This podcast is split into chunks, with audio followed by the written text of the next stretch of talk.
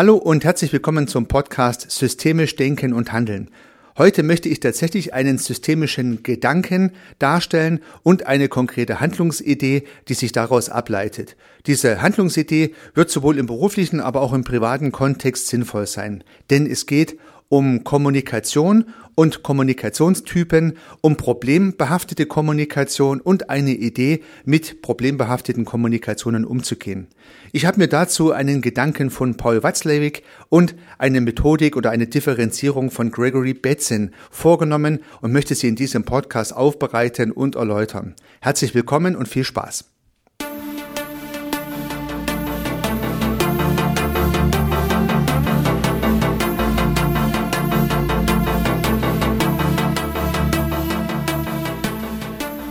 Zu Beginn dieses Podcasts nochmal ein kleiner Hinweis in eigener Sache. Ich habe einen neuen Podcast an den Start gebracht und dieser Podcast heißt Unternehmergedanken. Wenn Sie, liebe Zuhörerinnen, liebe Zuhörer, Unternehmerin oder Unternehmer sind, Freiberufler oder Selbstständiger sind oder planen, irgendwann einmal in die Selbstständigkeit zu gehen, dann kann dieser Podcast tatsächlich interessant für Sie sein. Dann würde ich Ihnen empfehlen, mal reinzuhören und zu schauen, ob da was für Sie dabei ist. Sie finden den Podcast in Ihrer Podcast-App, wenn Sie entweder meinen Namen eingeben, Heiko Rössel oder Unternehmergedanken, ansonsten auch auf meiner Website unter www.servicearchitekt.com slash podcast. Ja, in der dritten Episode beschäftige ich mich zum Beispiel mit der Einstellung zum Geld, der sehr konservativen Einstellung, mit der Menschen unterwegs sind, die sagen, ach, eigentlich möchte ich ja gar kein Geld verdienen als Unternehmer oder der sehr extremen Gegenposition, wenn Unternehmerinnen und Unternehmer sagen, ich möchte vor allen Dingen nur reich werden. Ja, ich beleuchte im Podcast, warum aus meiner Perspektive weder die eine noch die andere Perspektive die richtige ist und wie der goldene Mittelweg aussieht. Vielleicht interessiert Sie es, hören Sie mal rein. Aber nun weiter im Thema dieses Podcasts. Einmal mehr möchte ich einen Gedanken von Paul Watzlawick herausgreifen und meine Überlegungen dazu im Podcast mit Ihnen teilen. Ich persönlich lese und höre sehr gern Paul Watzlawick, weil er in einer sehr bildhaften Sprache spricht und damit eine sehr einfache Zugänglichkeit zu eigenen Überlegungen zur praktischen Anwendbarkeit bietet. Paul Watzlawick wurde ja im letzten Jahrhundert in Österreich geboren, in Kärnten, ging dann in die USA und starb 2007 dann auch in Amerika, hat in diesen Jahren als Kommunikationswissenschaftler, als Therapeut sehr viel, sehr intensiv gearbeitet und geforscht und eines seiner berühmtesten Forschungsergebnisse sind die sechs Kommunikationsaxiome. Und das berühmteste dieser sechs Axiome, meistens dann doch sehr weitreichend bekannt, ist die Aussage, man kann nicht nicht kommunizieren. Man kann nicht nicht kommunizieren. Ich glaube, so das berühmteste geflügelte Wort, was von Paul Watzlawick bekannt ist. Und ja, äh, ich denke, der Gedanke ist frappierend und für systemisch Denkende auch sehr wichtig. Es geht also nicht nur ums gesprochene Wort, um die tatsächliche verbale Kommunikation, sondern Kommunikation findet natürlich auch nonverbal statt. Oder, und das ist dann der Extremfall dieser Aussage, Kommunikation findet auch dann statt, wenn gar nicht kommuniziert wird. Und das schönste Beispiel dafür finde ich immer das äh, gesehen oder gelesen Häkchen in WhatsApp. Also Sie kennen das ja sicherlich, Sie schreiben eine Nachricht und sehen dann, wenn Sie es entsprechend eingestellt haben, dass der Kommunikationspartner Ihre Nachricht gelesen hat und nun antwortet er vielleicht nicht. Also er hat zwar mit dem Häkchen kommuniziert, ich habe es gelesen, aber die eigentliche Antwort steht aus und nun kann man sich dann diverse Gedanken machen, warum der Adressat der Nachricht nun nicht antwortet. Und das ist genau ein typisches Beispiel für eine Kommunikation, die stattfindet, obwohl gar nicht kommuniziert wird. Man macht sich dann so seine Gedanken und gerade dieses WhatsApp Häkchen hat schon für die ein oder andere Eskalation in Kommunikationen gesorgt. Unter diesen Gesichtspunkten ein Beweis mehr, dass diese Aussage von Paul Watzlawick stimmig ist. Aber im heutigen Podcast möchte ich gar nicht über die Axiome von Paul Watzlawick sprechen, sondern über einen Gedanken, den sich Paul Watzlawick wiederum bei Gregory Betzin entnommen hat. Denn Gregory Betzin hat eine Aussage getroffen und die geht sinngemäß so. Eine Kommunikation hat stets einen Beziehungs- und einen Inhaltsaspekt. Eine Kommunikation hat stets einen Beziehungs- und einen Inhaltsaspekt. Und die Hörer meines Podcasts können sich vielleicht noch dran erinnern, dass so eine ähnliche Differenzierung auch bei Luhmann vorkam. Luhmann hat gesagt, eine Kommunikation hat eine Mitteilung und eine Information. Und nun habe ich diese beiden Sachverhalte mal nebeneinander gelegt und habe geschaut, ist das eigentlich das gleiche oder gibt es da Unterschiede in Gedanken von Luhmann und Betzen? Und meines Erachtens gibt es Unterschiede. Die Information bei Luhmann ist ja die Sache, in der es in der Kommunikation eigentlich geht. Und ähnlich würde ich das auch mal bei Gregory Bateson sehen. Das heißt, auch da ist der Inhaltsaspekt die Sache, um die es eigentlich geht. Man könnte sagen, die Kommunikation, die auf der Kopfebene abläuft. Und die zweite Dimension, die jetzt Luhmann als Mitteilung bezeichnet und Betzen als äh, Beziehungsebene, das sind Unterschiede zu, zu finden, finde ich, weil Luhmann meint mit Mitteilung den Kontrollkanal der Kommunikation, die Metakommunikation, die dafür sorgt, dass Kommunikation überhaupt gut stattfindet. Ja, denn wenn das erste Mal etwas gesagt wird, ist es vielleicht noch nicht so richtig deutlich und dann bedarf es mehrerer Rückfragen, Wiederholungen und Korrektoren der Aussage mit anderen Worten und so weiter, bis die Information auch wirklich beim Adressat so angekommen ist, wie es sich der Sender vorgestellt hat. Und um diese um diesen äh, Kanal sicherzustellen, bedient man sich Mitteilungen, Rückfragen, Nachfragen, Wiederholungen, Erläuterungen des immer gleichen Inhalts, um damit die Kommunikationswahrscheinlichkeit zu erhöhen. So würde ich es mal sagen. Das ist Luhmanns Idee. Gregory Betzen wiederum spricht ja in diesem Falle nicht von Mitteilung, sondern von Beziehung. Und ich würde mal sagen, es ist das Bauchgefühl, der der Beziehungsaspekt der beiden oder der Kommunikationspartner müssen ja nicht zwei sein, aber zum Beispiel mal der beiden Kommunikationspartner, man könnte sagen, deren Bauchgefühl, ja, wie äh, kommen die miteinander klar? Was haben die für ein Gefühl? Auch das drückt sich natürlich in Kommunikation aus, gar nicht unbedingt in Sprache, aber zum Beispiel in Körpersprache, in Gestik und Mimik, wie die miteinander umgehen. Und das Bild von Betzen, das habe ich mir dann immer vorgestellt, wie zwei Menschen, die sich gegenüberstehen. Und dann gibt es zwei Pfeile. Der eine Pfeil, der ist zwischen den zwei Köpfen gemalt, die Kopfkommunikation. Ich finde, das ist dann die inhaltliche Kommunikation. Da geht es um die Sache. Dieser Pfeil ist auch identisch mit der Luhmann-Idee der Inhaltskommunikation. Und der zweite Pfeil, der verbindet die zwei Bäuche, natürlich nur sinngemäß, die Bauchkommunikation, das Gefühl, die Beziehungsebene, die auch eine Rolle spielt, um eine gute, gelungene Kommunikation zu ermöglichen. So, so ist das Bild, was ich von dieser Betzen-Geschichte habe. Und nun hat sich genau äh, Watzlawick auch diese Betzen-Idee hergenommen, den Gedanke, dass jede Kommunikation aus Gefühl und Inhalt besteht. Und nun hat Watzlawick dieses Thema etwas weitergedacht. Denn nun ergeben sich ja aus dieser Situation verschiedene Szenarien, die man einzeln betrachten kann. Und auch wenn Sie das Bild von Betzen oder diese Aussage von Betzen schon kennen sollten, sind die Differenzierung, die Watzlawick jetzt hier durchführt, wirklich spannend und führen zu ganz neuen Erkenntnissen. Das hat mich fasziniert an dieser detaillierten Betrachtung dieses Betzen-Zitats und deswegen habe ich diese Podcast-Episode überhaupt in Erwägung gezogen. Lassen Sie sich mal überraschen. Das heißt, wenn es richtig ist, und davon gehen wir mal aus, dass eine Kommunikation aus Beziehungs- und Inhaltsebene besteht, dann gibt es natürlich Kommunikationen, wo sowohl die Beziehungs- als auch die Inhaltsebene synchron verlaufen. Also man ist sich in der Sache einig und man hat eine gute Beziehung zwischen den Gesprächspartnern. Bauchgefühl passt, Inhaltsebene passt, das Ganze läuft sozusagen easy ab, die Kommunikation voller, äh, äh, voller, nicht voller, ohne Konflikte, ohne Probleme. Also eine konfliktfreie Kommunikation wäre das an dieser Stelle. Es gibt jetzt aber auch ein anderes Szenario und das ist das Gegenstück dazu. Das heißt, sowohl auf der Gefühlsebene, also Bauchebene, als auch auf der Inhaltsebene, Kopfebene, hat man ein Problem, hat man Dissonanzen. Also weder in der Sache ist man sich einig, die man austauschen möchte, noch hat man ein gutes Gefühl miteinander und das wäre sozusagen das Extremstück, das Gegenstück dazu. Also kein gemeinsames Gefühl, keine gemeinsame Beziehung und auch keine gemeinsamen Inhalte. Das ist eine sehr konfliktträchtige Kommunikation.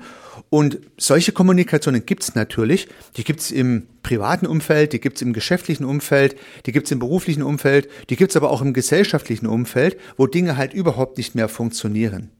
Und dafür bietet Paul Watzlawick dann eine Methodik an, mit dieser speziellen Art der konfliktträchtigen Kommunikation gut umzugehen, wenn man so möchte, das Ganze zu handhaben, zu deeskalieren. Wenn man selbst in so einer konfliktträchtigen Kommunikation drinsteckt und auch Ihnen, liebe Zuhörerinnen, liebe Zuhörer, wird es ja schon mal so gegangen sein, dann fällt es einem vielleicht schwer, äh, die Vorschläge von Watzlawick anzuwenden in der eigenen Situation. Wenn Sie aber mal die Chance haben, als Moderator, als Beobachter eine solche Situation zu beobachten oder zu begleiten, dann können Sie, glaube ich, mit dem Stufenprogramm, das Watzlawick hier vorschlägt, etwas anfangen. Also ich fand es jedenfalls sehr schlüssig. Und dieses Stufenprogramm möchte ich Ihnen nun erläutern. Wie können Sie eine konfliktbeladene Kommunikation, in der weder der Inhalt noch das Gefühl miteinander harmonieren, trotzdem noch irgendwie retten oder wieder in Ordnung bringen? Und dafür gibt's diverse äh, Herangehensweisen und auch Beispiele. Und ich habe mir mal ein Beispiel aus dem privaten Umfeld genommen. Es lassen sich beliebige andere skizzieren. Mir geht es nur darum, dass ich nicht nur so losgelöst kommuniziere, sondern ein konkretes Beispiel nehme. Stellen Sie Folgendes vor. Sie haben sich ein Häuschen äh, zugelegt mit Garten, Bäumchen reingepflanzt, weil Sie das gerne mögen und so weiter und so fort. Also ein schönes Haus im Grünen, schön bewachsen. Und nun zieht im Nachbarhaus ein neuer Nachbar ein. Sie kennen ihn eigentlich noch gar nicht, aber ähm, er findet, dass ihre Bäume zu hoch sind. Ja, er hat keine gute Aussicht. Und nun finden Sie das schon etwas gewöhnungsbedürftig, dass nun der neue Nachbar kaum eingezogen ist und schon was über den, über die Höhe Ihrer Bäume zu meckern hat. Aber das sei mal dahingestellt. Das heißt, es entwickelt sich so nach und nach ein Konflikt und der steigert sich hoch, ja. Also sie finden das gar nicht toll, was der Nachbar macht. Und am Anfang hatten sie vielleicht noch gar keine Beziehung zum Nachbarn, fanden die inhaltliche Sache aber nicht so gut, dass er ihnen erklären wollte, wie sie ihren Garten sozusagen organisieren sollen. Und der Nachbar wiederum fand es überhaupt nicht toll, dass sie sich nicht auf seine Wünsche einlassen, die Bäume runterzuschneiden, dass er sozusagen seinen Wunsch erfüllt bekommt. Und so entwickelt sich sozusagen eine Eskalation zwischen zwei Nachbarn in diesem vorliegenden Fall. Kann man sich ja durchaus vorstellen. Sowas geht ja oftmals schneller, als man denkt, wenn so eine naja, anfangs vielleicht harmlose Eskalation dann immer mehr sich einschwingt und wirklich eskaliert, im wahrsten Sinne des Wortes. So, wenn man jetzt das Ganze auf die Spitze treibt, ja, man könnte sich dann vielleicht noch verklagen oder sonst was, dann ist das Problem ja trotzdem nicht gelöst. Und nun könnte man sich ja alternativ vorlegen, überlegen, man kann sich alternativ überlegen, so einen Fall auch mit kommunikationssystemischen Methoden zu bearbeiten. Und genau in diese Richtung geht der Vorschlag von Paul Watzlawick. Was könnte man hier tun? Natürlich muss man die beiden Kommunikationskontrahenten zusammenbringen und muss ein gemeinsames Gespräch organisieren. Und der erste Tipp ist, nicht über den Konflikt zu sprechen. Also man darf nicht über den Baum oder die Bäume sprechen, die zu hoch sind und die der Nachbar gerne abgeschnitten haben möchte. Das heißt, der Konflikt bleibt außen vor. Solche methodischen Ansätze, die ja lösungsorientiert sind und nicht problemorientiert, kennen wir ja im Systemischen auch von äh, De Chaser zum Beispiel, der ja auch sagt, über das Problem zu sprechen macht Probleme. Also lassen wir es hier mal konsequent außen vor. Das Problem bleibt außen vor. Erster Tipp, erster Schritt von Paul Watzlawick hier empfohlen.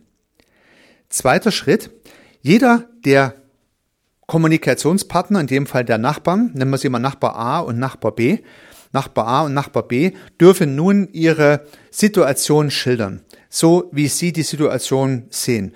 Auch wiederum ohne den Konflikt zu thematisieren. Jeder schildert im Prinzip die Situation. Die Situation.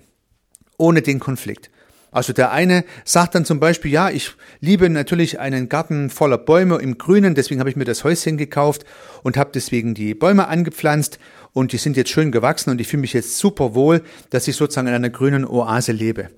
Und der andere Nachbar, nennen wir ihn Nachbar B, äh, der sagt, ja, ich habe mir das Häuschen gekauft mit der Gewissheit, dass ja die Baumhöhen äh, begrenzt sein müssen, weil ich liebe die Aussicht und war mir dann eigentlich sicher, dass ich eine schöne Aussicht genießen kann von diesem Grundstück aus und hat gar keinen Zweifel äh, sozusagen, dass das hier gelegen ist, weil das ist ein Hanggrundstück und da kann man weit gucken und das dürfte kein Problem sein. Also beide Nachbarn schildern sozusagen die Situation, nicht das Problem. Der eine, er möchte den grünen Garten mit vier Bäumen drin, der andere, er möchte eine schöne Aussicht. Ja, so ungefähr könnte es sich darstellen. Was passiert nun in dieser ersten Kommunikation? Höchstwahrscheinlich bekommen die beiden Nachbarn zuallererst mal ein gewisses Verständnis füreinander. Also nun versteht Nachbar A, dass Nachbar B gerne eine schöne Aussicht haben möchte und sich deswegen dieses Grundstück gekauft hat. Und nun versteht Nachbar B, dass Nachbar A sich dieses Grundstück gekauft hat, weil er einen schönen grünen Garten mit vielen Bäumen haben wollte. Das ist jetzt tatsächlich noch keine Lösung des Problems, aber es ist mal eine, ein Bewusstsein der Situation, der Standpunkt des anderen. Ja, ich habe jetzt diese Situation nicht zu Ende gedacht und ich möchte jetzt hier auch nicht als äh, Konfliktmediator auftreten für diesen Nachbarschaftsstreit. Ich möchte nur darstellen, dass alleine über das Sprechen der Ausgangssituation Argumente, Ideen, Gedanken kommuniziert werden, die der andere dann sich auch mal anhören muss um damit das in seine Überlegungen einzubeziehen. Und da kann es schon passieren, äh, dass nach dieser zweiten Stufe, die von Watzlawick hier empfohlen wird, ein viel größeres Verständnis vorliegt und man vielleicht in irgendeiner Art und Weise einen Kompromiss schließen kann. Also bereits diese zweite Stufe ist schon extrem deeskalierend, weil die meisten Menschen doch eine gewisse Empathie entwickeln und dann auch verstehen, warum der Nachbar überhaupt das so sieht, jeweils. Das Verständnis ist danach größer. Wenn Sie als Begleiter einen solchen Prozess begleiten, dann war hier Watzlawick sehr wichtig, dass man sich nicht reinreden darf. Das heißt, wenn der Kommunikationspartner A seine Sicht der Sache erläutert, dann muss Kommunikationspartner B zuhören, äh, äußert sich Kommunikationspartner B, dann muss Kommunikationspartner A zuhören. Und das ist vielleicht schon ein erster ganz kleiner Trick, der an vielen Stellen der Kommunikation hilfreich ist, wenn es zu eskalieren droht oder wie hier schon eskaliert ist. Meistens hört man sich dann nicht mehr zu. Ja, man redet dann nur noch. Und wenn der eine was erzählt und seine Situation darlegt, dann ist der andere schon in Gedanken dabei, seine Widerrede zu erörtern oder zu, sich zurechtzulegen, dass er dann sofort lospoltern kann, wenn der andere gerade noch seinen letzten Buchstaben gesagt hat. In so einer es eskalierenden Kommunikation, die gar kein Gespräch mehr ist, vielmehr ein Schlagabtausch, hört keiner mehr dem anderen zu, jeder redet nur noch. So würde ich jedenfalls dieses Bild sehen. Und nun schafft Paul Watzlawick mit dieser zweiten Stufe die Situation, dass man sich zuhören muss, weil man halt in dieser Phase nicht kommunizieren darf. Ja, also glaube ich eine sehr gute Idee. So, nun bietet Watzlawick noch einen dritten sehr systemischen Schritt an, der im Prinzip die Stufe 2 nochmal deutlich erweitert, neue Perspektiven aufmacht, ganz im systemischen Sinne und dazu auch systemische Methoden anwendet. Also wir erinnern uns nochmal, wir haben zwei Nachbar, zwei Nachbarn, Nachbar A und Nachbar B. Nachbar A ist derjenige, der den Garten mit den grünen Bäumen hat, Nachbar B ist derjenige, der gerne eine schöne Sicht haben möchte. Und nun sagt Watzlawick, soll Nachbar A das die Situation aus der Perspektive des Nachbar B schildern. Also der Nachbar A soll die Rolle des Nachbar B einnehmen und soll im Prinzip die Situation aus der Perspektive von ihm schildern. Also, was spricht denn dafür, eine schöne Aussicht haben zu wollen? Warum ist wohl dem Nachbar B das wichtig? Er soll im Prinzip auch die Problemsituation aus der Perspektive des Nachbarn schildern. Und das gleiche natürlich andersrum. Nachbar B soll sich dann in die Situation von Nachbar A versetzen und soll aus der Situation von Nachbar A das Problem schildern und beleuchten und damit auch die Gegenposition einnehmen. Wir schaffen damit eine sehr gewitzte Strategie, nämlich die beiden Kontrahenten müssen sich in die jeweils andere Position einfühlen und aus der Position heraus argumentieren und werden damit noch viel mehr als in Stufe 2 gezwungen, mal die Welt aus der Perspektive des jeweils anderen zu sehen. Da kommt man natürlich extrem weit in das Verständnis hinein, das den anderen antreibt, die Welt so zu sehen, wie er es eben sieht. Und wir können höchstwahrscheinlich ein hohes Maß an Empathie herstellen, weil der andere dann irgendwann versteht, noch viel mehr versteht, warum der jeweilige Nachbar die Welt so sieht, wie er sie sieht. Ja, das wäre sozusagen dann die die noch weitergehende systemische Überlegung, die beiden Kontrahenten ihre jeweiligen Positionen einnehmen zu lassen und aus deren Perspektive das Problem schildern zu lassen. So, wenn wir uns das im richtigen Szenario vorstellen, müsste nun der der Kommunikationspartner A begründen, warum es ein guter Grund sein kann, eine gute Sicht zu haben. Und der Kommunikationspartner äh, B muss begründen, warum es eine gute Idee sein kann, einen schönen grünen Garten mit großen Bäumen zu haben. Alleine durch diese Kommunikation entsteht Empathie und Bereitschaft, auf die Situation des anderen einzugehen. Und ich glaube schon jetzt, wenn ich das so schildere und höchstwahrscheinlich auch, wenn Sie es hören, das hoffe ich jedenfalls, entsteht der Eindruck von Lösbarkeit. Ja, man kann sich jetzt schon fast vorstellen, dass dann der eine sagt, ja Mensch, können wir da nicht einen Weg finden, dass wir vielleicht den einen oder anderen Baum etwas kürzen, aber vielleicht den einen oder anderen auch stehen lassen, um einen guten Kompromiss zu finden. Und irgendwie hat man doch das Gefühl, die beiden Nachbarn trinken hinterher nach diesem Gespräch zusammen ein Bier und laden sich fürs nächste Wochenende zum Grillen ein. Ja. Damit hätte man ja allen Sachen recht getan. Man hätte eine tolle Kommunikationsbeziehung hergestellt und hätte auch das inhaltliche Problem gelöst und hinterher mögen sie sich vielleicht, haben eine tolle Beziehungsebene und jedes weitere inhaltliche Problem wird dann sozusagen sehr einvernehmlich gelöst. Das wäre natürlich prima. Ja. Anstatt vor Gericht trifft man sich dann danach zum Grillen und hat äh, eine tolle Nachbarschaft. Aber da kommen wir dann schon zu den anderen drei Szenarien, die wir noch nicht beleuchtet haben, in diesen Möglichkeiten, Räumen, die Herr Watzlawick und Betzen uns eröffnet haben. Die anderen drei Möglichkeiten, die möchte ich gern im nächsten Podcast beleuchten und nochmals aufgreifen und ich lade Sie recht herzlich dazu ein, würde mich freuen, wenn Sie dann auch wieder reinhören. Bis dahin, viel Erfolg, alles Gute, unternehmen Sie was. Ihr Heiko Rössel.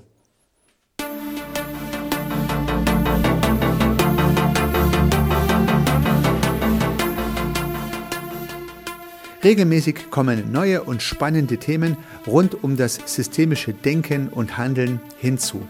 Wenn Sie keine Episode verpassen möchten, dann können Sie den Podcast gern abonnieren. Ich würde mich sehr freuen. Nutzen Sie dafür den Abonnieren-Button in der Podcast-App Ihrer Wahl. Natürlich würde ich mich auch über eine Bewertung oder eine Rezension freuen. Alternativ und ergänzend zu dem, was Sie hier gehört haben, möchte ich Ihnen meinen Podcast Service Architekt empfehlen. In diesem Podcast geht es um die Anwendung systemischer Gedanken und Methoden für die Beratung von Dienstleistungen und Service-Providern. Vielleicht kann Ihnen auch dieser Podcast weiterhelfen. Sie finden ihn in den einschlägigen Plattformen, aber auch auf meiner Website unter www.servicearchitekt.com/podcast. Vielen Dank für Ihr Zuhören. Ich freue mich aufs nächste Mal. Ihr Heiko Rössel.